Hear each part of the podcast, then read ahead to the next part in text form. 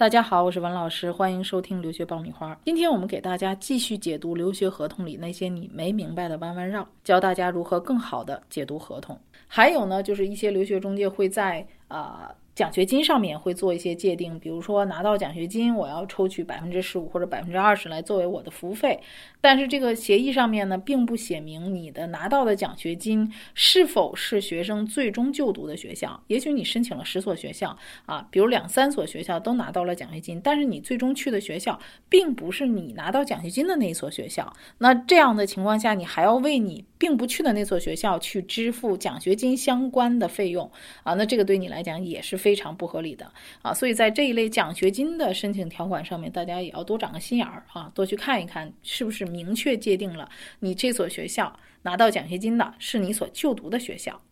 那么我想告诉大家呢，市场上虽然有一些这个合同是啊做了一些小坑啊、小手段啊啊，但是我认为绝大多数还都是良心中介、良心导师的啊啊。那么大家在选择留学中介的时候呢啊，其实要注意几个地方啊，因为很多人呢觉得有官方背景啊、全国连锁的这种留学机构就一定是可靠的啊。其实我想给大家几个建议，就是第一，有官方背景、全国连锁的留学中介呢也不一定可靠。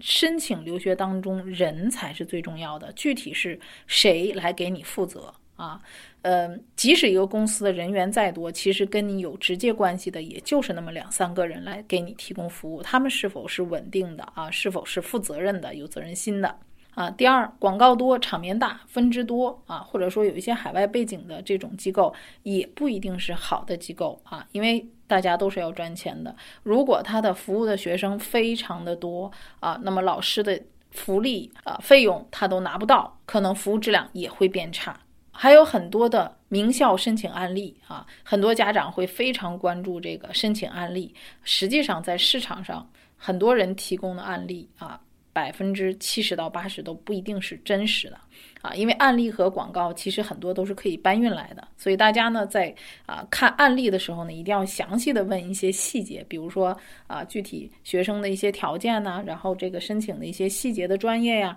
来考察一下这个案子是不是这个留学中介自己亲自做的。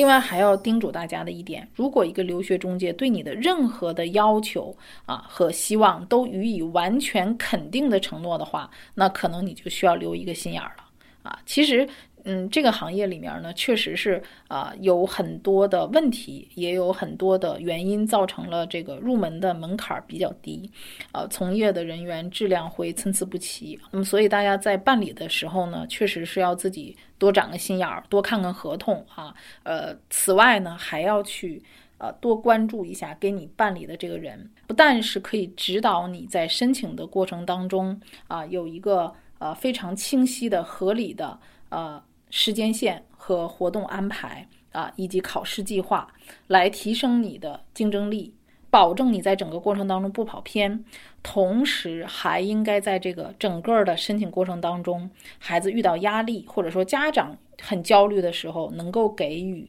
啊适时的一个指导啊，帮助孩子尽快的去缓解压力。呃，以一个权威的角度去。呃，及时的解答所有的问题啊！大家知道，这个很多申请呢是啊需要一个长期的规划的。那可能在这个陪伴的两三年的过程当中啊，一个合格的、优秀的啊中介服务老师，他也同时要用自己身上的一些呃经验以及正能量价值观去影响这个孩子啊，去给他做各种资源的匹配和提升。那在这个过程当中，其实是要去影响和改变孩子的一个思维方式，包括时间管理的能力、自主学习能力、独立整合资料的能力、团队沟通的能力，那我觉得这个都应该是一个留学规划老师去给予学生的一个指导。啊，那今天呢，我们就讲到这里。规划留学方案、办理留学申请、解答留学困扰，大家都可以关注微信公众号“留学爆米花”，点击底部预约咨询，联系我。下期见。